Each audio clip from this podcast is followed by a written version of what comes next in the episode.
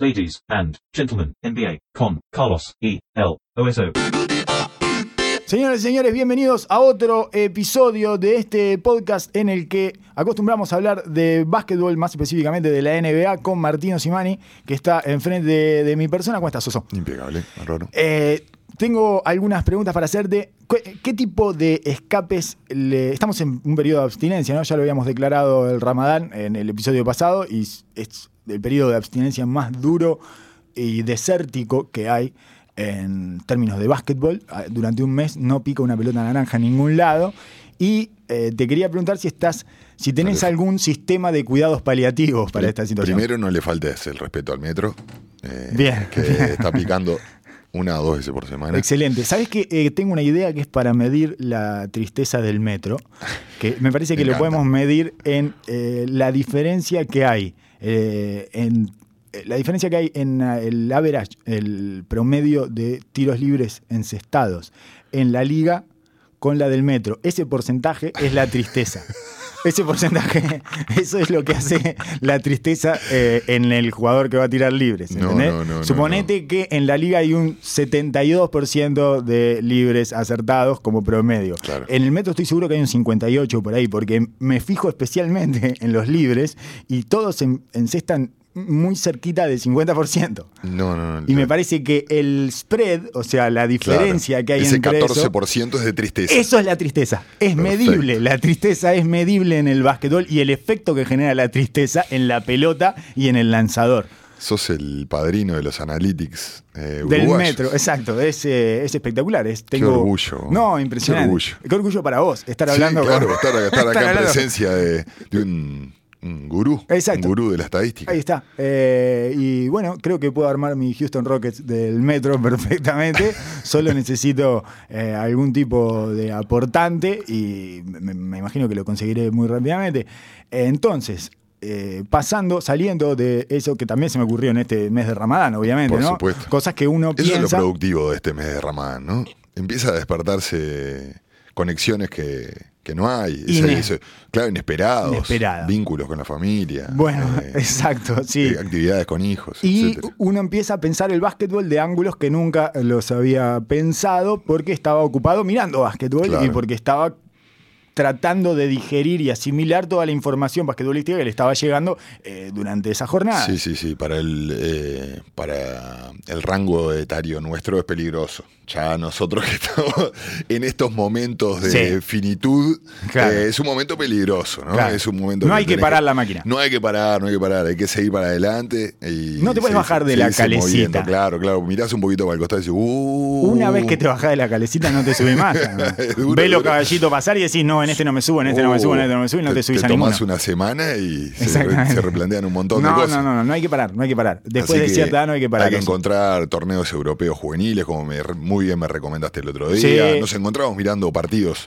El otro día te, te comentaba que la final del 98, del Mundial del 98, eh, de Yugoslavia. Yugoslavia-Rusia. Sí, me mandaste una captura de pantalla a las 3 de la mañana, Oso, te quiero decir eso. ¿no? Bueno, no exagere, no Sí. exagere. No, porque es que estoy tratando de eh, No, que no, la no. gente logre ya- ilustrarse los efectos de esta abstinencia, ¿no? Captura de pantalla 3 de la mañana, eh, alineación de Yugoslavia final del 98. No, va a pensar que estaba, ebrio. preciosa Eh, alineación, ¿eh? Rebraca, Bodiroga.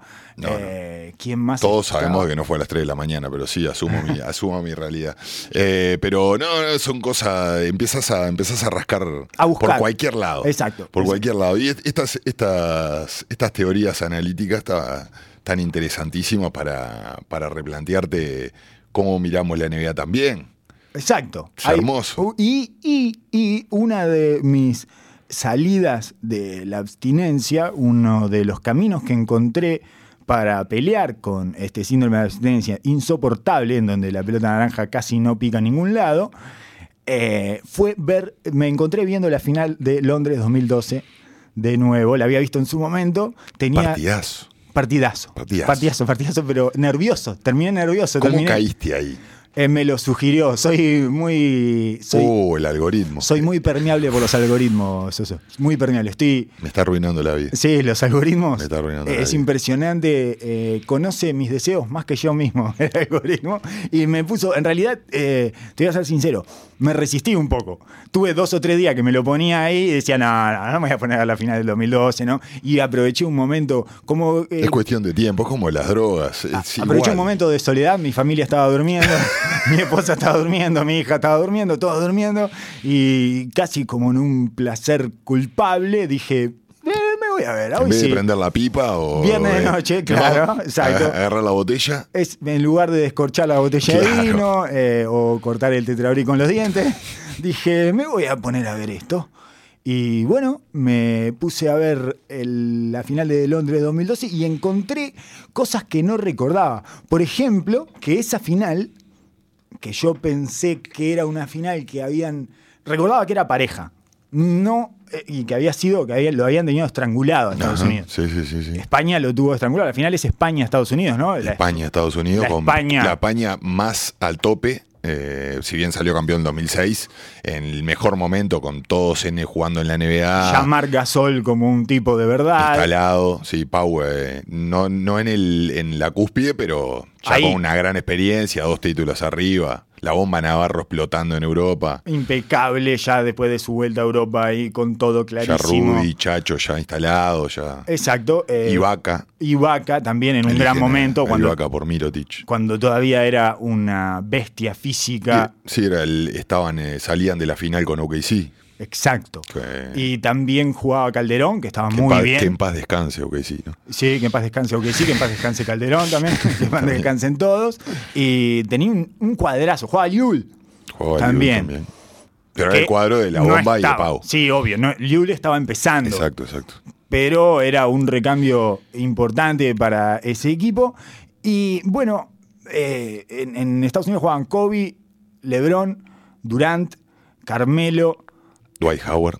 No, no estaba Dwight Howard. No. Estaba Tyson ¿Quién estaba? Chandler. Tyson Chandler al 5. Tyson Chandler era el 5 y Kevin Love Car- era el 5 suplente. Chris Paul. Chris Paul, Carmelo, Deron, Deron Williams. Williams, Deron Williams, Williams que entra, hace dos tres cagadas y lo saca cocha. Dice, "Ta, ta, ta, sentate ahí, por favor. Ta, ta, ta, el Eh, ya se veían, se veía, exacto, se veían cosas de Deron Williams.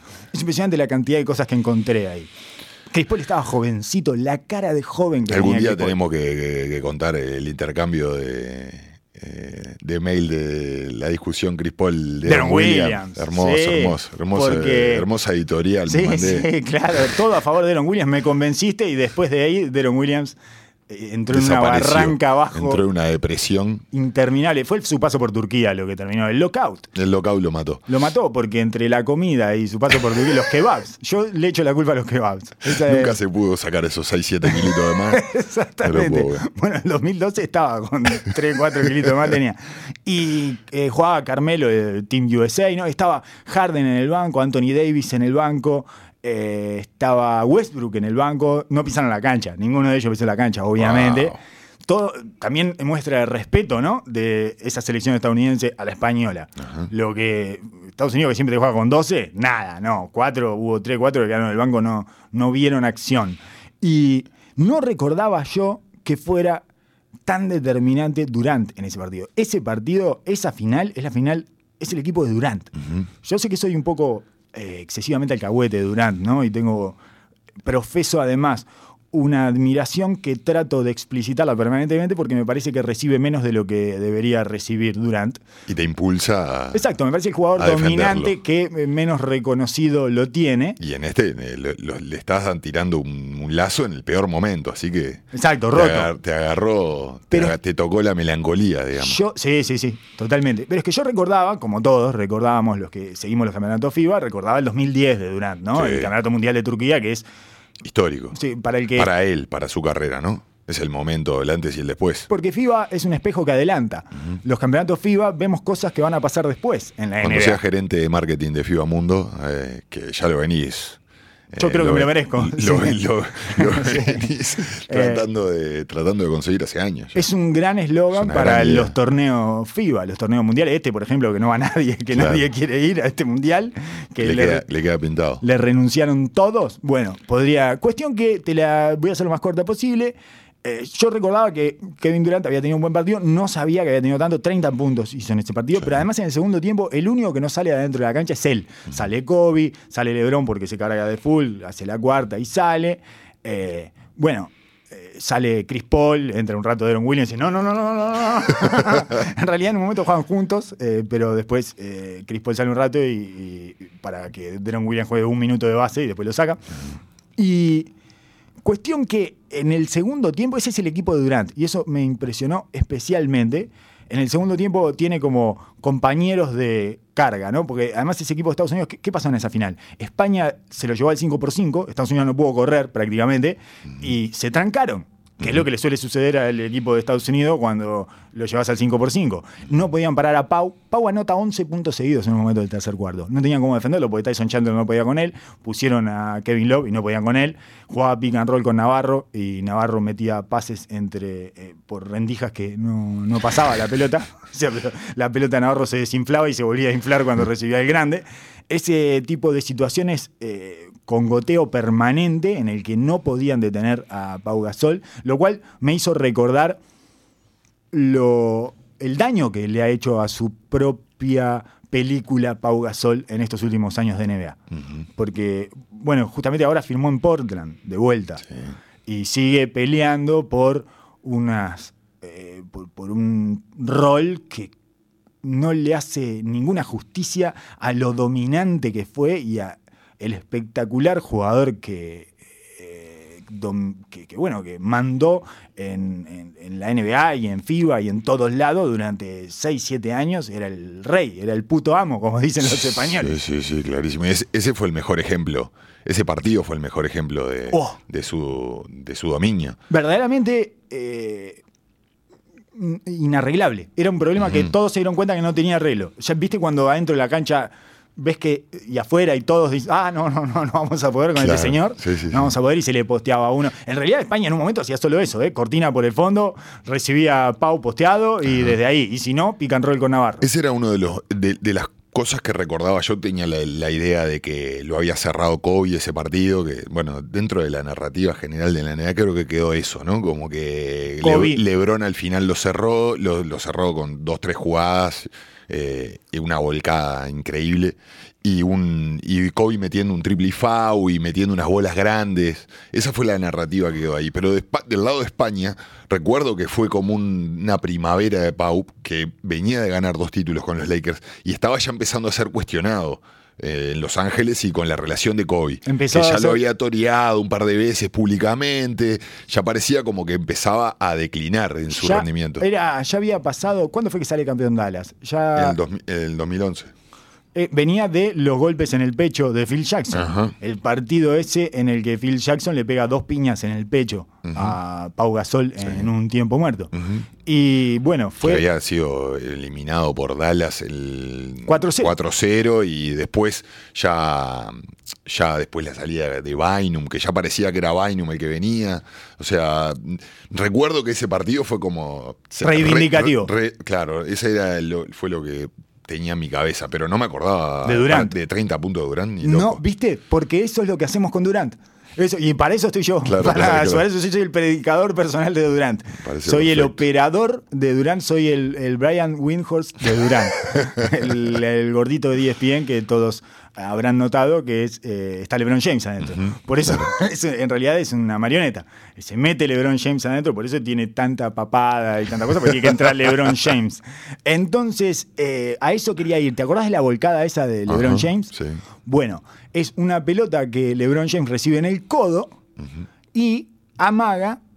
Un handoff, ¿no? Exacto. Un Amaga un handoff con Durant. Estaban todos desesperados por agarrarlo y se va. ¿Qué estaba por la derecha, ¿no? defendiendo Estados Unidos que hizo esa defensa durante todo ese último cuarto? Box and one con Durant.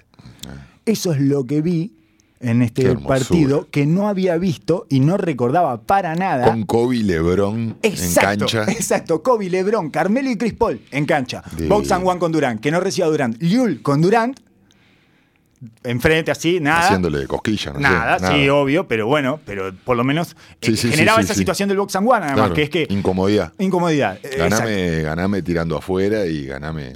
Entonces Durant sale, de- sale por ese lado, por el lado de LeBron, en el codo, y se lleva al suyo, a Liul, y Y el de la zona. Exacto, y al de la zona. Y Lebron pega dos piques y la vuelca con, el- con los codos. Después pone un triple con paso atrás, todo. Pero lo que destraba es eso.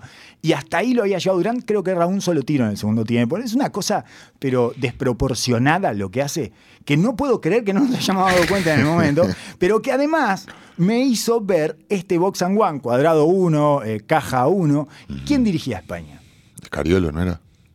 No era. ¿Y quién estaba en el banco de suplentes de Toronto cuando le tiró el box and one a Kerry? Toronto. Escariolo. Escariolo era el ayudante de Nick Nurse en Toronto. No sé si va a seguir siendo esta temporada o no, pero lo fue durante toda la temporada pasada y también en esas finales. Era Kaiser Sose. Lo tiene probado.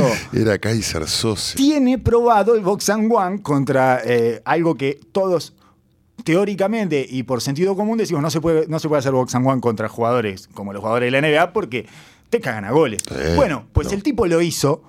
Los testículos más grandes del mundo FIBA. El Tirar tipo- ese cuadrado y uno en ese momento El tipo lo contra hizo- ese equipo. Cuadrado y uno contra LeBron James, Kobe Bryant, Carmelo Anthony parado No, no, en el triple. Descomunal. Descomunal. Y no solo eso, sino que fue y le comió la oreja al otro en la final, porque ahora ya me quedo con esta narrativa que acabo de inventar, que encontré. queda precioso. Encontré pistas, ¿te das cuenta? Eh, aparte me parece. Es lo que hace el Ramadán. O, o teorías conspirativas, nos lleva al ramo de teorías conspirativas, o nos hace iluminarnos.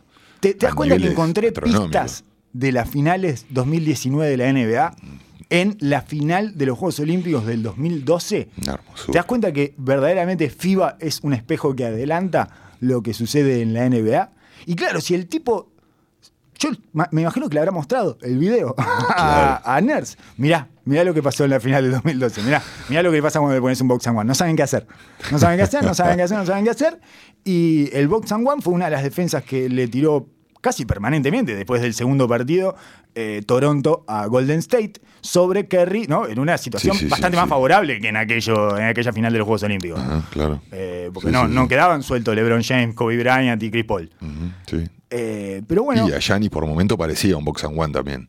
Metidos dentro de la pintura prácticamente. sí, sí, tenía algo de similar. Tenía algo de eso. Pero me gustó eh, encontrar eh, esa. Me, me parece que habla de lo universal y completo que es el básquetbol. Me gustó encontrar pistas de cosas que suceden en el 2019 en la NBA, o sea, en un Brillante. terreno alejadísimo, en un estadio alejadísimo de aquel FIBA del 2012 y en tiempo y espacio, digamos. Y sin embargo, hay pequeñas piezas que encajan en todos los partidos de, de básquetbol importantes vamos a cortar del se, vamos a cortar y se lo mandamos a Muratore.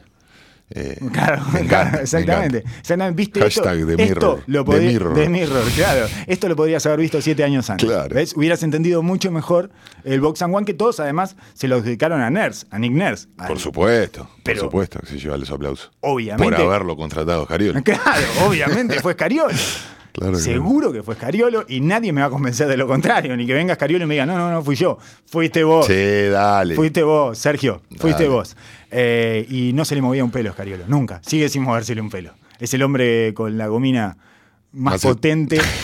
Este, es la misma que usaba Pat Riley eh, en la era de Los Ángeles Lakers. Bueno, eh, hablemos un poco de NBA. Sí, directamente, digamos, no. Yo eh, ya me quiero, quiero cortar acá y irme a mirar el partido. Claro, ya. ya. Te- O mientras vos hablas, No. lo miro en el, en el. Perfectamente, lo podés hacer perfectamente. Ah. Es un partido entretenidísimo. Eh, Estados Unidos se tranca permanentemente en ataque. Llega un momento que atacan por turnos. Es como, bueno, solucioná vos esto, ahora solucioná vos. Hasta que, eso, se la dan a Durant y Durant la mete como. Porque no, no- no hay nadie que aparte extraño ver a Durán dominando así. Ya hace tiempo que no lo veo así. Eh, En dan- esa actitud. ganas. Sí, en esa actitud claro. de, de poder. Y vamos a tener todo un año sin Durant. Ajá, por eso. además. Es una buena forma de prepararnos para. Para lo que viene, ¿no? Sí, sí, ojalá, porque estaba pensando, me paré en la mitad, me frené en la mitad porque estoy pensando que es el Durant que va a volver del Aquiles, ¿no? De la operación en el tendón de Aquiles. Sí. Aunque viste que ya está toda esta narrativa instalada de que viene más rápido y no sé qué, están empezando, otra vez están empezando a tirar la- las versiones de que va a volver antes de lo que se espera, que eh, ojalá que vuelva y nada más. Te quería eh, hablar, más allá de estas, de estas disquisiciones y estos paréntesis acerca de las formas que tenemos de eludir eh, la abstinencia, de, del Este. ¿Podemos hablar de la conferencia Este? Bueno. Que ha terminado por eh, volver a su situación de hermano menor después de un año fulgurante, un año en el que parecía que se restablecía como una conferencia casi igual de fuerte que el Oeste, o por lo menos en sus cuatro de arriba, ¿no? Sí.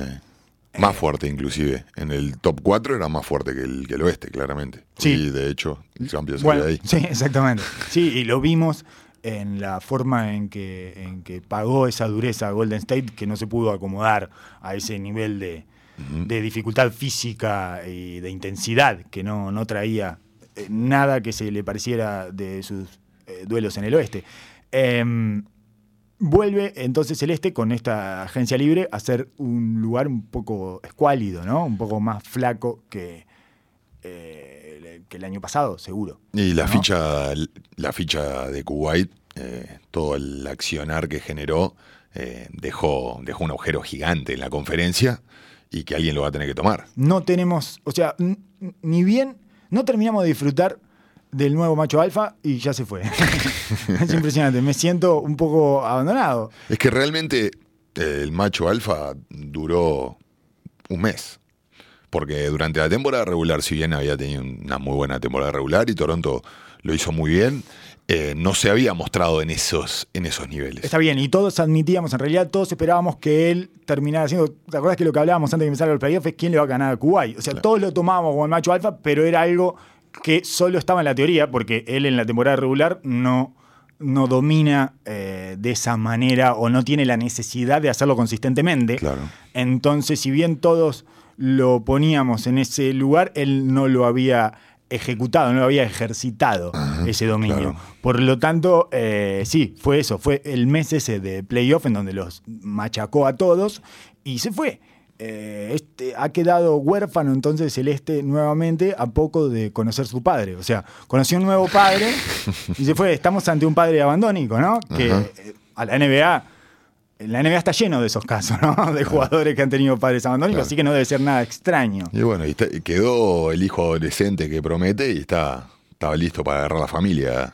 Que es, eh, Pronto. sí, totalmente, que es Antetokounmpo. Claro. Es el Greek Freak, Giannis es esa es por lo menos hasta que vuelva Durant, ¿no? Es un padre Claro, sustituto, claro. porque, porque la sensación que tenemos todos, o por lo menos la sensación que tengo yo, que soy muy alcahuete de Durant, es que cuando vuelva Durant es Durant, el macho alfa de esa conferencia.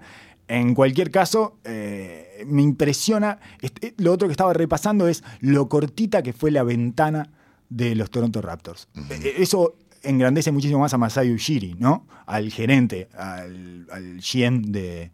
Sí, aprovechó, aprovechó lo que, lo, que, lo que le daba la situación y hizo el máximo de eso. En general se habla de ventanas de oportunidad, ¿no? Ese es el término que se utiliza. Yo creo que en este caso es una banderola, que no, no llegó a ser una ventana lo que tuvo. Hizo pasar un adolescente por una banderola, se robó los anillos, se robó el trofeo y, y es.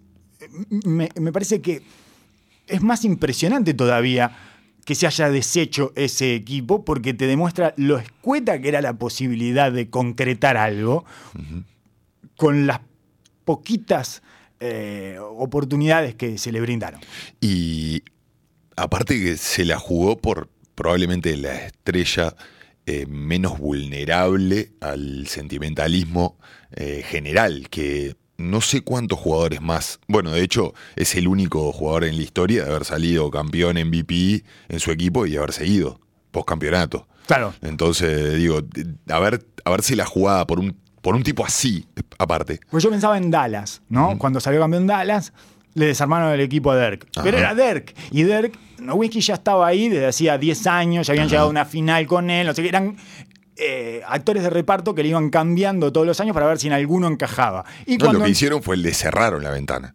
La ventana había estado abierta hacía 5 o 6 años ya. Exactamente. Porque el equipo venía pegando en el, pegando en el palo, pegando en el palo consistentemente. Entonces, eh, había una continuidad. Pero este es el equipo más, el campeón más corto de la historia, me parece que es. No, nunca vimos un campeón tan fugaz. Es un equipo campeón que casi dejó de existir antes de ser campeón.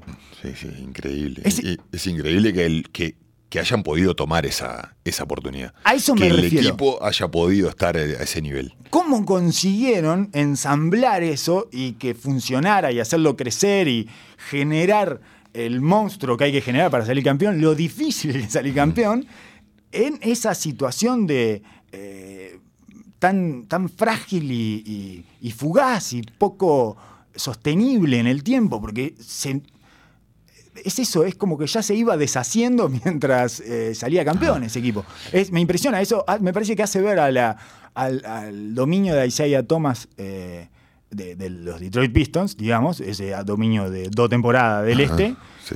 como si fuera eh, un tirano del Caribe que lleva 120 años, ¿no? Un tirano de África, Sí, que está sí, sí. 50 años en el poder. Sí, sí, sí, no, pero ese equipo tenía su identidad, ya había, ya había estado. Era un equipo que ya se conocía. Claro. El, el- el- el que, cuando me planteaste esto, el, que me, me parecía más cercano era Detroit, los Detroit Pistons, que después abrieron la, la ventana más, más tiempo. Pero igual ya habían llegado a una final de conferencia que, se, que Exacto. estaba- habían estado ahí Y duró- con un, un equipo armado. No a esos niveles, claramente. No. O sea, no, no estaban a esos niveles. pegó el salto, pero claro. existía ese equipo y existió después. Después de Pero eso, fue bast- bastante similar de- con el cambio de Reggie Wallace en el medio, eh, Está que potenció al equipo. se parece a Porque ese. no nos olvidemos de que ellos habían elegido número 2 a Darko. ¿no? Después, eh, o sea, me parece que. eh, no sé, eh, creo que eh, sin duda es sin duda es una situación única, sin duda. Eh, Pero además eso, ese Detroit llegó una- a una final más después de la NBA y a una final de conferencia más al año siguiente, Claro. etcétera. Claro, claro, se, se abrió esa ventana. Yo te digo el momento de que salió campeón. Sí. Eh, cuando, cuando, cuando analizamos todo esto, o sea, en la historia, me parece que Toronto va a ser un. Toronto, el equipo, va a ser un actor de reparto. Como Sí. que va a ser el título de Kuwait. Tal cual. Toronto es la- el de las pocas veces que el equipo va a quedar en, en secundario. Y porque mismo Dallas está en la identidad de Dirk. Eh, no, no puede separar uno por el otro. No Whisky y Dallas son lo mismo. Pero esto parece ser lo más parecido al título de un jugador solo que, Que alquiló un equipo. Claro. Sí, sí. Claro. Eh, No, y hubo un año que se alquiló un equipo ahí en Canadá y dijo, bueno, me voy a alquilar un equipo en Canadá y se armó un equipito ahí, no sé qué, y se le, le ganó todo. Claro, Esa es como la sensación que me termina de quedar. Y, y ahora, es más difícil que haber tomado esa chance y haber abierto esa, esa rendija, lo más difícil viene ahora. No, no, no, no. no. Ahora la es una tristeza. desolación absoluta. Es horrible además, porque eh, eh, pensándolo desde Ujiri, ¿no? Pensándolo desde su GM, es ¿qué más tengo que demostrar? Ah, Para que los jugadores vengan acá, para que las estrellas vengan acá. Le di el escenario ideal, hice todo lo que había que hacer, moví todas las piezas específicas, le generé un entorno eh, lo suficientemente confortable como para que el tipo pudiera expresar lo que era y conseguimos lo máximo. Claro. Saqué el máximo de esta pequeñísima ventaja que tenía, que fue una ventaja conseguida porque San Antonio se lo quería sacar de encima, pero lo quería mandar para otra conferencia y quería también que fuera un poco al frío, porque si Kuwait quiere ir a Los Ángeles, vamos a mandarlo a Toronto, a que se cague de frío, en definitiva. Entonces, eh, generé todo esto de tan poquito y no tiene retribución eso, no hay nadie que diga, y yo me voy para ahí. Eh, no, no. No, yo creo que Ujiri debe estar. Debe ser la persona más tranquila de toda la. de toda la franquicia. Me parece que a todos los demás, en este momento, los dejas puestos y libres a que se le vean todas las hilachas. A Ners, que le acaban de descubrir ya de que no llamaba, no era tan importante en el banco. Y a los jugadores que empiezan a. O sea, tanto como hablábamos de la importancia del orden jerárquico del equipo, ahora todo eso se va a ver eh, totalmente alterado Sí. y sobreexigido. Y si bien el ganar el campeonato es, y me imagino más para los jugadores de la NBA, es un antes y un después en tu carrera, por esto mismo que hablamos, todo el mundo lo, lo siente. ¿Te gustan los, over- los over and under? El, Me los, encanta, me Los encanta. partidos, esto es un sistema de apuestas que eh, Las Vegas saca, ah, las casas de apuestas sacan una, una lista de lo que son los partidos ganados La pro- proyectados. claro, la proyección. La proyección de los partidos ganados en temporada regular de todos los equipos. Y uno puede apostar over and under, ¿no? Por encima o por debajo. Los Toronto Raptors, me parece que es easy money. Oso. Es free money. Es plata gratis. Yo no me meto en las apuestas porque es un tema sensible. No debí, no debí comentarte No, no, no, eso. Te escucho, te escucho. En ningún pero- caso, escúchame, escúchame. Toronto Raptors, 45 partidos ganados. No van a llegar a 45 ni en pedo para mí. Porque si bien el equipo dice otra cosa, el equipo que tiene es para ganar 45 partidos. Ajá. Pero en algún punto van a tener que pagar el cráter que deja Emocionalmente no puede ser lo mismo. Kuwait. Claro, es pasás de ganar un anillo y vas a recibir el anillo con un equipo que ya no tiene chance de ganar un campeonato, no tiene chance de llegar a una final de conferencia, a no ser que Siakam Siga este, este viaje. pegue otro salto de calidad igual al que tuvo del año Claro, pasado claro. al año eh, que acabamos de terminar, solo de esa manera, solo que Siakam se transforme en un top 10 en la NBA. Solo de esa manera puedo esperar que ganen 45 partidos. De otra forma, me parece inverosímil y creo que puede haber plata gratis ahí. Le aviso a todos los que les Bueno. gusta apostar. Así que no voy a- servicio, servicio a la comunidad. Exacto, no, no voy a dar nombres. Y entonces, tenemos que es el momento de Giannis, ¿verdad? Por lo menos hasta que vuelva Durant. Es él, es de él la conferencia Es- del Este. es ahora. Hablemos de esta conferencia del Este entonces y hablemos de Milwaukee, que hizo todo lo posible para mantenerle los muebles en su lugar a Giannis, para darle la estabilidad que precisa, porque en definitiva eso es lo que lo único que le puede vender Milwaukee a Giannis como atractivo para quedarse en esa franquicia es además de la parte emocional, que Giannis sí es un líder emocional, Claramente. Giannis sí es atravesado por las emociones, a diferencia de Kuwait. Además de todo lo emocional y de que la gente vaya con quesos en la cabeza y, y lo saluden por las calles de Milwaukee, etc. Lo otro que tiene para venderle es la estabilidad. Es decirle, acá se va a mantener todo lo que te haga bien, va a seguir estando, y lo que no te haga bien lo vamos a sacar y vamos a traer otra cosa que te haga mejor. Claro, digo, es la, la realidad de toda la gerencia de la NBA hoy en día.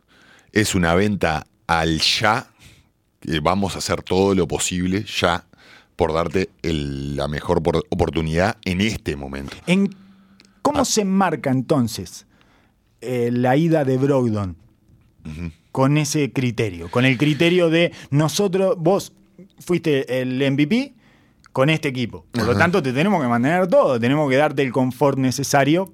Yo creo que el razonamiento es no. Eh, este equipo fue muy bueno para vos y te ayudó muchísimo, pero vamos a darnos la flexibilidad de que si tenemos que pegar el salto de calidad, lo vamos a hacer y tener, estar equipados para eso. Entonces, Esa es la única posibilidad que puedo entender. Este equipo, nosotros pusimos este equipo, este equipo no, no le dio, porque aparte no solo perdió, sino que perdió de forma. expuso. Claro, quedó, quedó, perdió mal. Lo- perdió mal. Vamos a, a hablar. eh, hablar mal y pronto. Eh, ese, ese 0-4 que se comieron al final del terminar golpea para un equipo que no haya tenido cero dificultad y que lo habíamos hablado, no había pasado por ningún escollo durante todo el año y cuando tuvo que responder a realmente estar apretado no pudo. Entonces el razonamiento debe ser, me imagino que debe ser, este equipo no le da. Va- a Middleton lo tenemos que arreglar, no tenemos otra salida. Brook López fue la llave de este, de este equipo. Y a Bledsoe se encontraron a media temporada con la decisión que quizás para mí fue la errada. sí, ahí empieza el error. Y entonces para que es la renovación, la extensión. la extensión del contrato de Bledsoe por cuatro temporadas más. Esto ata al equipo que tenés a Middleton por cinco años, a López por cinco, por cuatro años, a Bledsoe por cuatro años, y meter un contrato de cinco años, 20, de cuatro años, 20 millones más, te deja atado a este equipo. Y la, y la posibilidad que, encontra- que encontraron es eh, el, el soldado caído, que es Brogdon. que es el típico soldado que cae. Además, porque hay una cantidad de aportes en los intangibles que hace Brogdon que en algún... llena los huecos, pero en sí mismo no parece dar nada eh, vital para el equipo. no te va a dejar pegado, además, porque no va a ir a otro equipo a romperla, va a ir a jugar bien a, jugar otro bien, a equipo. ser un jugador correcto, exacto. Ah. Y, y- y en una posición que hoy en día en la NBA eh, abundan, abundan jugadores. Si bien no hay muchos jugadores que tengan todas las armas que tiene él, es un clásico de la dirigencia de decir, bueno, está. Vamos Más o menos vamos a conseguir, por Bueno. acá metemos uno que la meta, otro que un poco que defienda, otro que un poco esto de lo Ese otro. es el problema que veo yo con Milwaukee y la ensoñación en la que entra Ajá. ahora, pensando que pagándole a George Hill 3.29, 3 años 29 millones, y a Wesley Matthews por el mínimo, y a eh, Corber por lo que pueda, digamos, o sea, Claro. vos danos lo que pueda, danos lo que puedas y nosotros te vamos a dar lo que pueda. eh, lo que podamos. Y es- esa es, es como la ensoñación en la que entran los nerds, me parece, los analytics, es que suman, suman sus porcentajes y dicen, ah, mirá, el triple más o menos lo seguimos manteniendo con Wesley Matthews. Y después tenemos con a, Corber. y con Corber. Y después tenemos a George Hill, que no va, pero no es. eh, eh, ahí es donde yo, eh, los, los analytics me parece que se pierden en los números y a- así sean del mismo lugar y con similares porcentajes, no tienen nada que ver los tiros que toma uno y otro y qué es, de, sobre todo de qué es. Yo lo que siempre me fijo es cuál es su alimento. ¿De qué se alimenta este jugador para producir? ¿Cuál es el combustible que le tengo que poner a Wesley Matthews para que haga, para que produzca lo que produce Wesley Matthews? ¿Y cuál es el combustible que le tengo que poner a Brogdon? Son de dos mundos diferentes, Sí, Wesley sí, Matthews y. Brogdon. No tienen nada que ver uno con el otro. Además de que eh, estamos, eh, bueno, eso, como separando los huevos en diferentes canastas. El tipo te daba Brogdon, te daba cuando necesitabas, te daba los drives, te daba las penetraciones y cuando necesitabas te daba el tiro. Claro. Y No, ahora y tenés y- uno que te da los drives, que es Hill, se supone, porque cada vez va menos para abajo Hill por una cuestión de edad y físico, y otros que te dan los tiros. Pero los tenés en dos diferentes, no, no tiene nada que ver. Claro, eh, es- está brillante lo que decís, porque muchas veces pasa eso, en todo, a todos los niveles, en todos los equipos, que dentro de la economía de los equipos se tienen que tomar este tipo de decisiones. Y la- me parece que por lo único que puedo entender esto es por, es por el lado de la flexibilidad, Sí, porque obvio. claramente dentro de la cancha y en el mundo de ese equipo no es lo mismo.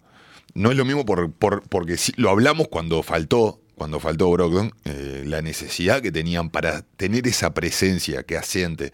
Porque ninguno de los tres va a tener eso, va a tener ese efecto en el equipo. Ninguno tiene el efecto ansiolítico que Exacto. generaba Brogdon en ese equipo. Con respecto a Bledsoe, que es él equilibraba a Bledsoe, era el litio de Bledsoe, era el tipo que cuando Bledsoe estaba un poco para abajo tomaba él la lanza y cuando Bledsoe estaba hiperactivo eh, trataba de abrirse de la pelota, salirse de la pelota y tirar eh, eh, catch and shoot. Y mm, ninguno genera esa seguridad y esa certeza, que es lo que se supone que le estamos tratando de dar a Giannis. A eso me refiero. En- ¿Esto qué es? Por no. Quedas atado, pero eh, ¿qué quedas atado? Del, del- A los contratos. Sí. Te- temor a que Brogdon, 20 millones, eh, Sí, sí, sí. quede un poco superado por ese contrato y a Bledsoe va a ser, después de este playoff, va a ser difícil de que te lo agarre en cuatro años, 20 millones en otro lado, porque no es un contrato que expira Pero y entonces, ¿cómo tampoco te- es un jugador que va a hacerte ganar un campeonato. Como cometiste un error, cometes dos. Eh, no, me Para imagino, subsanar me- el primero. Me imagino que la idea se- será a futuro, si la cosa no camina, tener flexibilidad para moverse y ahí sí verlo a Giannis explotar y que alguna otra. Porque ahora, lo- las, de, esto, de esto que hablábamos la otra vez, del nuevo paradigma de la NBA, es vos tenés que estar pronto para accionar. Es a- porque sí. ya mañana puede pasar un movimiento sísmico que te haga traer, y más para, los, para estos equipos chicos, les muestra la NBA y la realidad de que cualquiera puede ir a cualquier lado. Entonces ya Milwaukee no le tiene miedo a la agencia libre desde ese punto de vista. Más si tenés una figura como Giannis. Entonces, por ahí es el razonamiento que hago yo. Sí, sí, del equipo ad hoc, digamos. Un equipo que armás para la situación específica y puntual y que se desvanece cuando termina la temporada. Tienen un montón de jugadores que están en contratos favorables, eh, Cano- eh, Conoto, eh, te- Conaton, bueno, a- Conaton tiene, sí, este es el contrato de 2 millones, una Exacto, cosa así. sí. exacto. Bueno, Wesley Matthews le cuesta 2 millones y medio. Después, digo, Corber es un contrato mínimo de, creo que es el mid-level exception. Tiene a Robin López, tiene a Ersan Iliasoa, tiene a, bueno, Kyle Corber es un contrato de un año, eh, tiene a Coneto y bueno, eh, tiene, ahora acaba de firmar a Dragon Bender, jugadores así que están llenando roster, ¿no? Eh, pero realmente tiene el compromiso grande con cuatro jugadores y de ahí tratar de encontrar la manera como para poder potenciar un equipo que, vamos a ser sinceros, con, vos decís con Brogdon le daba para salir campeón. No, no, no, no, no, no, pero era una señal de tranquilidad, me Claro, parece, y era una, era una preocupación menos en el arranque de esta temporada, en donde me imagino que Giannis va a venir un poco ansioso por cómo terminó Sí, la temporada sí, sí, anterior. Estoy de acuerdo. Y necesita certezas adentro de la cancha, ver que el equipo funciona eh, solo desde cierto estándar para arriba. Y eso me parece que eh, era mucho más factible con Brogdon. Y por otro lado, pienso que ¿qué es el Luxury Tax, lo que no querés pagar.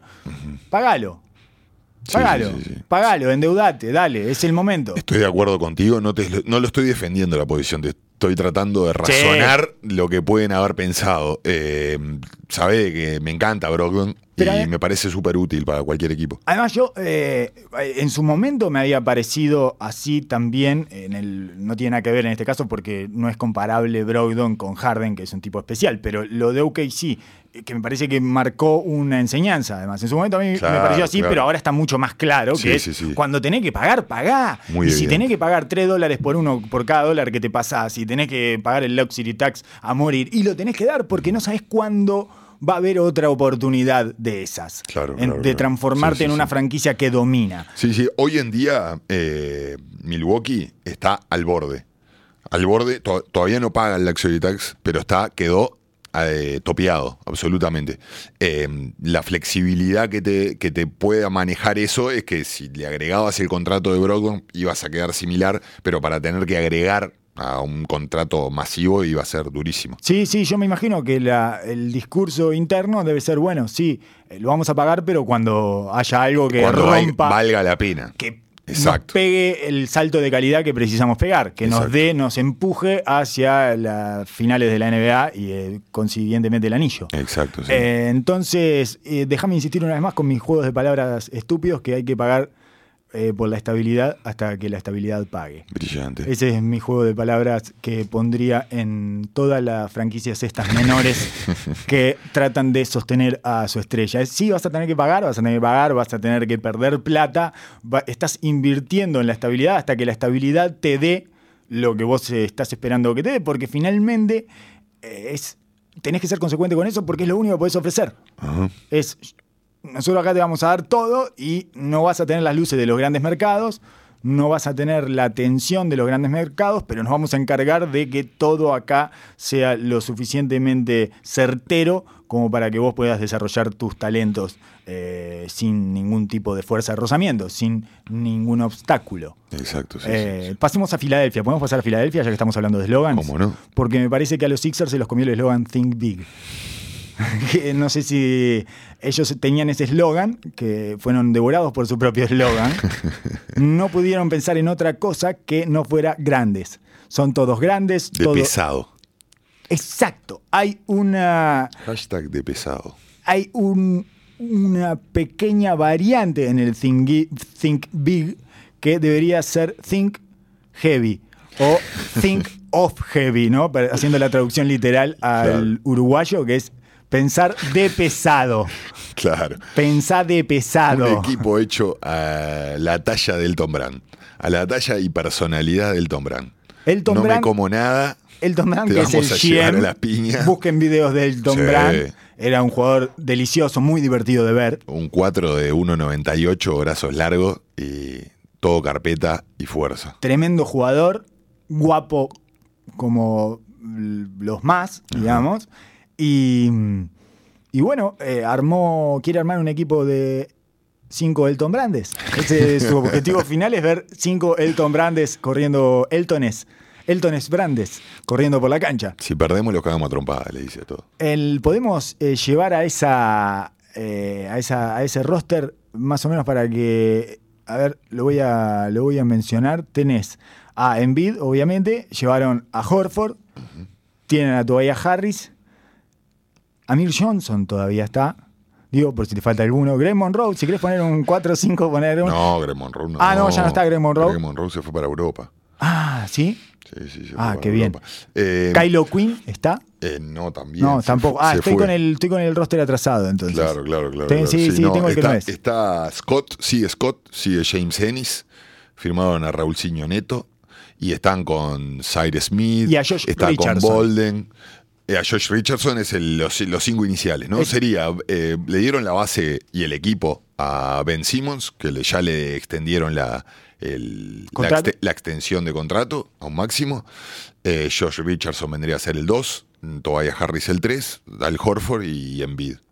Y atrás tienen a Scott, tienen a, a Ennis. Tienen a Bolden, tra- trajeron un, un rookie Tybull que va a ser un 2-3, digamos. Sí, que es un 2-3 además fuerte y defensivo. Sí, Eh, sí, sí. Por lo tanto, seguimos Es como una especie de... McConnell se fue, eh, Tai, eh, Korkmaz se fue, eh, quedó, Ma- Marjanovic se fue. Tratemos de entender eh, la situación o por lo menos la proyección que hace este equipo que me parece que quedó especialmente atado a esa serie con Toronto, ¿no? Es- estuvimos tan cerca y en realidad nuestro dominio fue desde el físico, desde lo físico, que pongámosle una vueltita más, démosle una vueltita más de manivela a esto y traigamos a Horford y pasémoslos por arriba. ¿Es eso más o menos lo que pueden llegar a estar pensando o hay algún hay algo de lo que me estoy perdiendo? Sí, y también traer a una persona que se le pueda, a, digamos, después de Kuwait, el especialista principal para defender a Giannis, ¿no? Y no tener que desgastar a, desgastar a en esa función. Y no solo eso. Pensando en eso. No solo eso, una persona que respeta especialmente Envid. Estoy pensando eh, en, Claro. en las dificultades que tenía Envid Con Horford. con claro. Es el jugador que... Sacarle a ese, a Sac- ese jugador del, del medio. Exacto. Es, Esa si tranca. no puedes con Horford, contrátalo. Ponlo al lado de tu figura imparable, porque Envid es imparable salvo contra Horford. El Horford en alguna manera le acomoda el físico, no sé, hay algo que hace... De hecho, es asumido por Envid eso. Envid ha declarado, sí, saca lo, saca lo mejor en nuestros duelos. él, él se lleva nuestros duelos. Y bueno, le sacaron ese problema encima. Es, tenés este problemita en la cabeza, te lo voy a sacar, te lo traigo y ahora juega contigo. Bicho, bicho, Bien Elton. Bien Elton. Vio que había alguien que le dominaba a su macho alfa y dijo, bueno, perfecto. Ahora, no, no me gustó la decisión de, de dejar ir a Jimmy Butler. ¿eh? Eh, creo que dentro de la opción de haberme quedado con Tobias Harris o Jimmy Butler, me hubiera quedado con Jimmy Butler. Pero no fue una decisión de Jimmy Butler esa. Y puede ser, sí, puede ser, puede ser, pero no sé si le hubieran puesto el, eh, Los manchacantes. el, contrato en la mesa si no lo hubiera agarrado. No sé, eh, puede ser que haya sido él. Yo lo que entendí de lo poco que leí, tampoco me interné demasiado en el tema, pero de lo que leí, eh, Él llegué- quería su equipo, digamos. y en este y se dio cuenta que no, No iba a ser. su equipo, No. porque es el equipo de Embiid y Ben Simmons. No quería ganar entonces. Quería tener razón. Sí, quería tener razón. Era lo más Es, eh, importante. ganar o tener razón. Esa es una dicotomía en la que siempre terminamos y es una, eh, es una bifurcación Claro. de los caminos. Ahora decir, ¿vieron que podía llevar un equipo adelante? Sí, no vas a ganar. Claro, exacto. Pero lo que pasa es que él quería tener su equipo y no sé si Jimmy Butler puede seguir resistiendo mucho tiempo más sin prender todo fuego eh, en un equipo que no es de él. Y sobre Puede todo ser. cuando ve que se tienen unas... El problema de ese equipo, que ya lo hemos hablado muchas veces, es Ben Simmons. Que Porque eso es lo que iba después, no- las decisiones. Claro, que es que no, porque no combina con Embiid, porque Y ahora con Horford menos. y entonces te termina condicionando todo y el, y el drama que se te genera ahí, que me parece que es lo que hubiera pasado con Jimmy Butler, es que todos se dan cuenta que no puede ser el equipo de Ben Simmons. Y todos se dan cuenta de la falencia que tiene Ben Simmons y que Filadelfia decide obviarlas, decide mirar para un costado y por lo tanto eh, no faltaba mucho para que Jimmy Butler hiciera con Ben Simmons lo mismo que hizo con Carl Anthony Towns y Andrew Wiggins. No es lo mismo porque Ben Simmons no es la misma personalidad que tienen, eh, sobre todo Andrew Wiggins, pero Carl Anthony Towns es un poco aniñado y eso. Ben Simmons es aniñado, pero más adolescente, Sí, me sí. parece, ¿no? Más respondón. Sí, no, no, no me parece que sean la misma característica de ser humano. Eh, a eso me Eh, refiero. Pero A que no iba a tener el mismo tipo de eh, situación y de humillación. No iba a ser humillante, Claro. pero iban a chocar cabezas. Pero el playoff anterior eh, se marcó la cancha y se marcaron las, las prioridades de ese equipo y Ben Simmons no quedó muy bien parado. Dentro de este equipo que vemos para el, para el año que viene, no sé cómo van a hacer para producir ofensivamente, aparte de la defensa.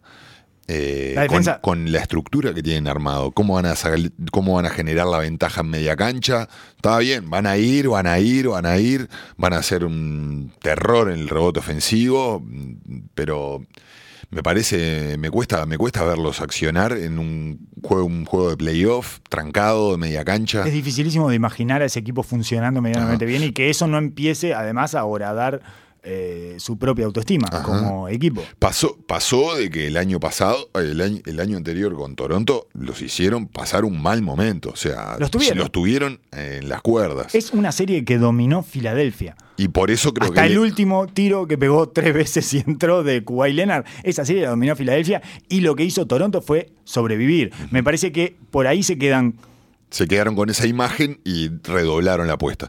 La clave de, este- de esta temporada va a ser el efecto que haya tenido este playoff en Envid.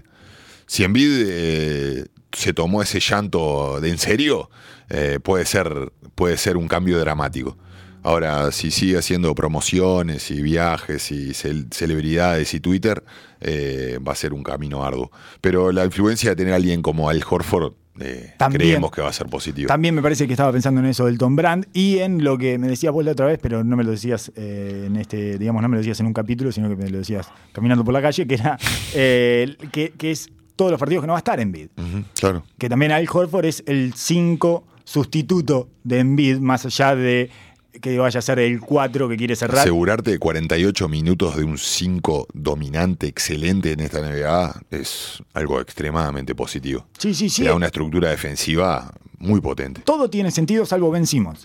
Claro, claro. Eh, y empeora las cosas. Eh, una, un, solo una última acotación con respecto a este dominio físico que tuvo Filadelfia sobre Toronto en las semifinales de conferencia. Danny Green, eh, después de salir campeones, eh, comentó que el peor momento de Toronto y que pensaron que no salían de esa fue contra Filadelfia, justamente en algo que me habías comentado vos durante esa serie, que es el pasaje en el que se sintieron dominados físicamente y que eso eh, fue su- el momento más difícil de Toronto en todos los playoffs y no, y no sabían cómo salir. Es algo que mm, en todo el análisis que se hace drástico, táctico, eh, de números, de, de estrategia, hay algo que vos adentro de la cancha sentís en- con un equipo que no podés físicamente. Me No- lo habías explicado en su momento sí, sí. y es especialmente traumático. Y es especialmente difícil de encarar porque pocas cosas llega un punto en el cual si te vas a bloquear y te llevan puesto para, para dentro del aro, eh, no, no hay mucha estrategia que hacer. Es, vos podés te, a- llegar a ciertos puntos de, de habilidad o de destreza para- o de técnica para llevar. Pero hay ciertas cosas que son... Y bueno, es, es el, el libro de lo que hablábamos de Estados Unidos en las Olimpiadas, en los Juegos FIBA. Corre, corre, corre, corre, corre, corre, hasta que corre más que vos. Sí. Por más de que la meten y juegan bárbaro y todo, pero se basa desde la U14 en adelante, tienen ese paradigma y es algo que es extremadamente difícil de resolver y bastante traumático, entre comillas, para un equipo, ¿no? De, porque no, no podés ir un tiempo y decir, vos, dale, dale más fuerte. Sí, podés un poco más fuerte, pero llega un momento de que, de que te pasan por arriba. y- Sí, hay algo animal además ahí. Hay un Ajá. dominio que se te está metiendo por la parte de atrás del Claro, cerebro. o sea, claro. atravesaron toda tu corteza cerebral, los lóbulos frontales, todo, y se te metieron por atrás del cerebro. Le están hablando a tu hombre primitivo ahí que es, hey, soy más fuerte que vos. Claro. Lamentablemente soy más fuerte que vos y te voy a decir lo que tenés que hacer. Sí, sí, sí, y en este momento te vas a ir para allá abajo, yo voy a agarrar el rebote y te lo voy a hundir en la cara. Sí, sí, sí. Eh, Entonces estuvieron ante esa situación eh, contra Filadelfia y lo contaba Danny Green de una manera bastante fidedigna. Eh, Podemos pasar rápidamente, ya que hablamos de Jimmy Butler, por la- el Jimmy Butler Full Experience, Me encanta. que es eh, Jimmy Butler. Eh, Digamos que después de hacer un periplo interminable que pasó por el frío de Minnesota, retiró a Andrew Wiggins del básquetbol, el- bueno, retiró a Tom Thibodeau de la dirección técnica, que era su mentor, lo tiró al tacho y lo dejó sin trabajo por el resto de sus días en la NBA, a menos que quiera agarrar de asistente en algún lugar. Se terminaron sus días de head coach, que fue el propio Tom Thibodeau el que lo había llevado además a Minnesota, o sea que tiene que haber sido algo difícil de hacer, ¿no? Eh, cortarle las patas a tu mentor que además te había llevado. Y después de alimentar la hoguera de la urgencia de Filadelfia con su presencia, de hacer todo lo que se esperaba de él y, y bueno, y más, y cumplir con todas las expectativas que se tenía y tomar el, el equipo en los momentos más difíciles y todo, decidió irse. Por esto que decías vos, y termina en el mismo lugar, o sea, termina en, un, en el mismo lugar de donde se fue. No es tan diferente al Chicago que dejó atrás. Este equipo de Miami. No. Solo, o Tiene sea, una identidad bastante similar de, de aguerrido, defensivo, de cultura de, de trabajo y de. y es un equipo medio pelo con sí, un jugador excepcional que es él. La única diferencia, o sea, yo encuentro un par de diferencias. Una que es Miami, ¿no? Y te lo diría como eh, Ricardo Ford, Miami. Que que Eso es una diferencia bastante importante en cuanto a la salud mental y el placer, el regocijo que uno puede encontrar en ese lugar. Y la otra es, es Pat Riley. Y Es la que- otra es el contrato. Bueno, también, también. También, son tres. Claro. Son tres, entonces. Que la Que es lo- organización Lo, que él venía persiguiendo, ¿no? contrato máximo que lo de alguna manera le pone el sello de, bueno, sí, sos un jugador dominante, sos un Sos de jugador verdad, franquicia. Claro. Y además es en una organización que está mucho más ordenada y que tiene sentido, a diferencia de Chicago, que es cualquier cosa. Sí. Y además hay calor. Y hay una, hay una identidad que va con él, así como habíamos hablado que Filadelfia iba con él, la ciudad en sí misma, la identidad que tiene el equipo de Miami Heat en su cultura y en su trabajo, en su manera de, en su manera de moverse, casi como una mafia. Y mm, es reconocido como una, de- una de las de los equipos que trabaja mejor con sus jugadores, que trabaja a la- en, la, parte física, en el desarrollo de jugadores muy bien. Eh, creo que pega con ellos, con, con Butler. Esta Lo que cosa no sé- lo que- lo que no sé cómo va a funcionar es la dupla Butler-Waiters en esa media cancha, que me imagino que va a ser explosiva, porque hoy en día es Dragic, Waiters, Butler. No sé cómo van a ser. No, son todos Todos cabrones. quieren la pelota, todos van para adelante, todos quieren sus números. Ah, est- estaba, el año pasado estaba jugando Winslow cuando se lesionó Dragic y lo pusieron de uno y lo estaba haciendo muy bien. Pero esto mm, como que mm, tranca un poco la evolución desde ese punto. Eh, es un experimento medio extraño, la Sí, verdad. eh, cuando llegas a Jimmy Butler me parece que hay dos escenarios probables y que los dos pueden darse al unísono, digamos, ¿no? Que los dos se pueden dar simultáneamente. Uno es que vas a entrar en playoff, yo creo que los va a meter en playoff Sí, probablemente. y puede volar todo por los aires también. y pueden pasar las dos cosas. Eso es lo lindo que tiene Jimmy Butler, que te puede hacer entrar en playoff y hacer volar todo por los aires casi al mismo tiempo. Y entonces, ¿qué suponemos? ¿Que vamos a encontrar un Jimmy Butler un poco más sosegado? Sí, sí, sí. Pienso que sí. hay un calmante, hay una hay una un estacionamiento de la furia de Jimmy Butler que se ve de alguna manera apagada o por lo menos disminuida por ese contrato que lo legitima. Y más cuando sí, como, es como me decís vos de que to- él tomó la decisión, muchísimo más. Bueno, pero también había tomado la decisión de irse a Minnesota.